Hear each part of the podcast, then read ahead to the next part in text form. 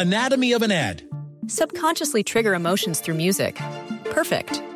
Define an opportunity. Imagine talking to millions of people across the U.S. like I am now. Identify a problem. Creating an audio ad is time consuming. Offer a solution. Utilize cutting edge AI. Imagine creating all that in under 30 seconds. Well, we did to create this ad. To learn more about AI in the audio industry, download the white paper from audiostack.ai.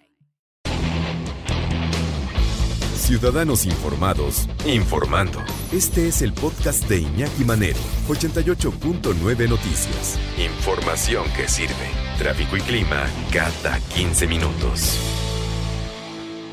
Vamos a platicar en unos cuantos eh, segundos con eh, Rodrigo González, especialista en comportamiento de perros y director de la Asociación Ladridos Ayudando y de la Escuela Canina Humanos Ladrando. ¿En qué momento y cómo podemos darnos cuenta cuando tenemos evidentemente una compañía como es la de un perro que necesitamos adiestrarnos? Yo lo digo así, porque lo más sencillo es decir, ¿en qué momento necesitan ser adiestrados los, los canes? Les a mí no me gusta que yo los lomitos, perros, canes, compañía, como quieran, pero bueno, cada quien, eso lo respeto, aunque no lo comparta. Eh, de todos modos, yo considero que ambas partes necesitamos entrenamiento, necesitamos capacitarnos para irnos llevando uno del otro no puedo decir que de la mano, ¿no? En todo caso, de la pata y de la mano, pero pues irnos acompañando, ir juntos en ese camino, porque finalmente así vamos, juntos en ese camino. El perro y nosotros, nosotros y los perros, que eh, finalmente somos una sola cosa y tenemos esa parte de convivencia necesaria desde hace de toda la vida. Y por eso precisamente hoy entramos en contacto, ya les decía, con Per Rodrigo. Per Rodrigo González, qué gusto que estés con nosotros. ¿Cómo te va? Hola, Pepe Toño, manía que me escucha. Muy bien, gracias. Eh, mira, ahorita que estabas diciendo lo que estabas diciendo, eh, yo le pondría una palabra básica a esto, es eh, relación. De acuerdo. Somos el uno para el otro, sin duda alguna. Hay muchas veces que se comenta por ahí que, que hasta llega a un nivel físico, ¿no? Que ves al perro con su persona y dices, bueno, pero son igualitos. Y sí hay mucho de eso, desde que uno quiere y adquiere el animalito hasta cómo dentro de la relación empieza a ver esa como metamorfosis. Sí. Pero estamos hablando de la relación, que es sin duda alguna la base de todo, y que si quieres plantear el tema de la educación, eh, mal llamado entrenamiento o antiguamente entrenamiento, lo que pasa es que quienes usamos ya una técnica mucho más justa y ética, pues si hablamos de educación, que es exactamente lo mismo que sucede con nuestros eh, hijos. Porque aquí de lo que, de lo que tenemos que partir básicamente es de, de, de cómo entendemos al ser que depende de nosotros. Y a partir de, de esa comprensión de sus necesidades, entonces ya ver las necesidades de la relación porque si no, entonces es una confusión constante respecto a que el humano solo quiere llevar a cabo sus caprichos y entonces cae ya en el abuso, en el maltrato. Por eso eh, las técnicas de entrenamiento antiguamente eh, pues están basadas básicamente en eso, ¿no? En, en, sometimiento y no, eh, pues insisto, en la justa relación que nos va a llevar a lograr absolutamente todo lo que te puedas imaginar, incluido un perro de, de especialidad, un perro de rescate, un perro de lo que tú quieras mencionar, eh, siempre va a tener como base la relación y el entrenamiento eh, que antes se manejaba a base, insisto, de sometimiento, maltrato, humillación, collares de asfixia, golpes, encierros, etcétera. Ahora este, va a ser ese amor ¿no? que hay dentro de la relación lo que nos va a permitir crear una comunicación que nos lleve a poder dar el mensaje que, que, se necesita según lo que estemos enseñando. No, y es que no sé tú qué opinas. E, evidentemente yo no te voy a, enseñar a ti ni mucho menos porque el experto eres tú, pero yo desde mi punto de vista personal y con base en mi propia experiencia, creo que también nosotros debemos ser sujetos de capacitación por una razón muy sencilla. Mira, la compañía de los perros es tan noble que son una, digamos, como lo dice la canción, ¿no? Son un libro abierto para poder hacer y deshacer, pero necesitan ese acompañamiento de nosotros. Pero si nosotros no sabemos cómo hacerlo, difícilmente vamos a tener un perrito, una compañía que tenga, digamos, eh, y lo pongo entre comillas, un buen comportamiento, un comportamiento sano para él mismo y para su entorno cercano. Mira, y si no, corrígeme por favor, pero Rodrigo, podríamos tener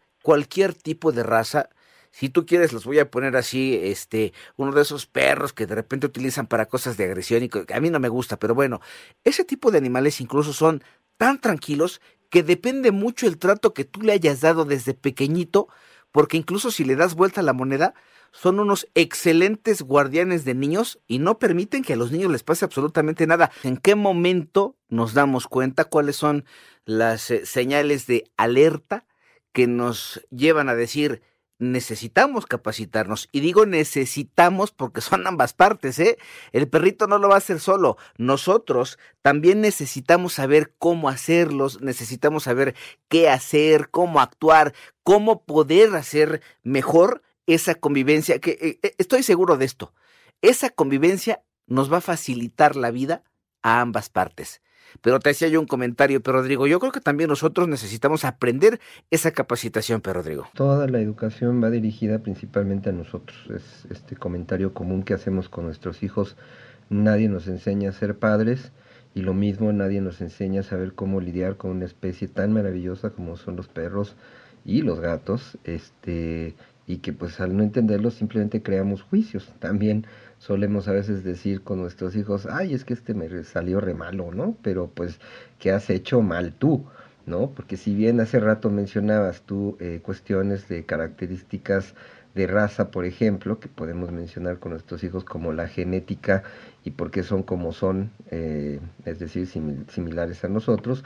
En los perros el hecho de que tengan ciertas razas, bien a veces determina ciertos comportamientos, en realidad su perronalidad y el contexto en el que se encuentra, y eso lleva a la relación que mencionaba yo anteriormente, es lo que va a determinar por mucho eh, pues su comportamiento. Entonces, aquí nos preguntamos cuestiones muy básicas como cuándo tengo que educar a mi perro, bueno, desde cachorro, al igual que con los hijos, no te esperas a que el adolescente ya adulto este, está cometiendo gravísimos errores eh, personales y sociales, eh, que son llevados de, eh, a mismos niveles con nuestros este, animalitos de compañía, porque los tenemos agresivos, depresivos, etcétera, etcétera.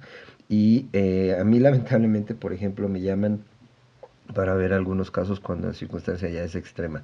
normalmente la sociedad dice, bueno, estamos bien, la verdad es que no se porta tan mal, tiene estos detalles.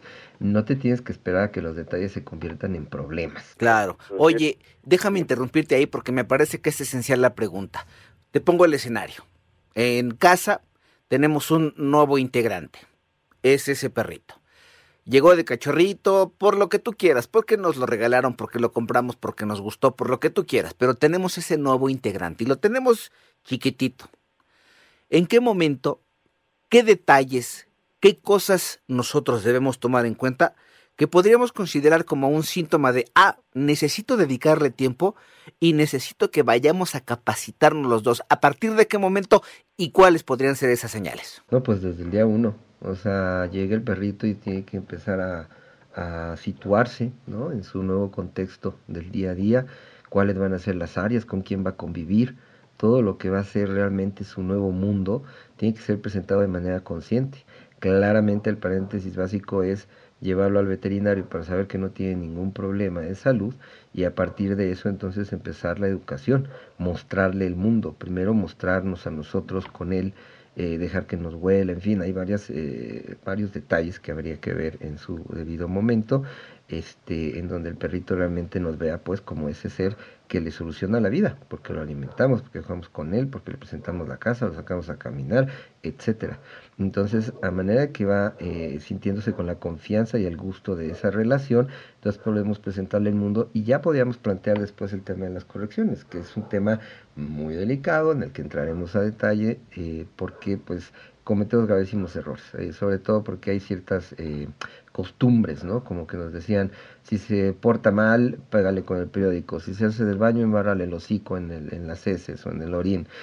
Sí son cosas que, que se nos enseñó, que hay muchos que todavía lo llevan a cabo y por eso es tan importante regresar a lo que planteamos desde el principio, que el entrenamiento va hacia nosotros, la educación va hacia nuestro perrito. No, pues vamos a entrarle de una vez y directo, porque si no se nos acaba el tiempo. ¿Qué hacemos? ¿Cómo le ponemos límites y en qué momento, pero Rodrigo? Pues mira, en principio la cuestión sería más bien basarnos en un trabajo en positivo, es decir, de manera resumida, cada vez que el perrito haga algo que le pedimos como, como por ejemplo, no entrar a un lugar o una cuestión de obediencia, pues darle un premio, comida puede funcionar y el perrito va a empezar a hacer la relación de que en base a estos estímulos eh, va a poder seguir haciendo las cosas que le estemos planteando.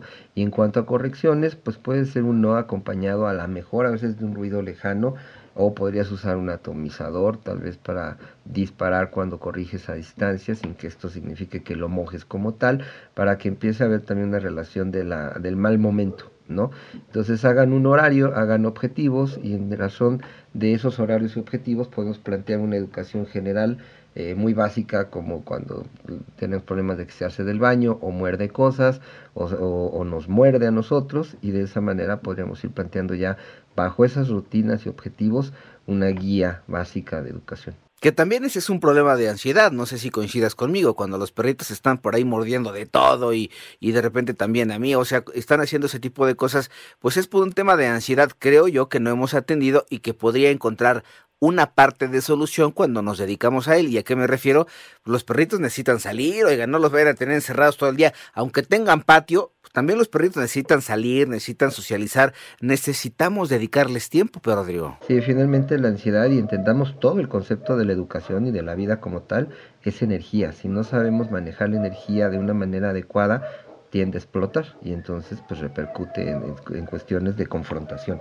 Entonces ciertamente si tú respetas al animalito en sus actividades, él se va a cansar mental y físicamente y entonces estará dispuesto a todo lo que le vayamos proponiendo en el día a día yo les voy a hacer una invitación si tú me lo permites. En general, si tienen un perrito, si tienen un compañero este perro en casa y tiene este tipo de problemas, les recomiendo que lo saquen por lo menos por lo menos tres veces al día, por lo menos 30 minutos, porque además de caminar, ellos necesitan sacar toda esta energía, necesitan correr.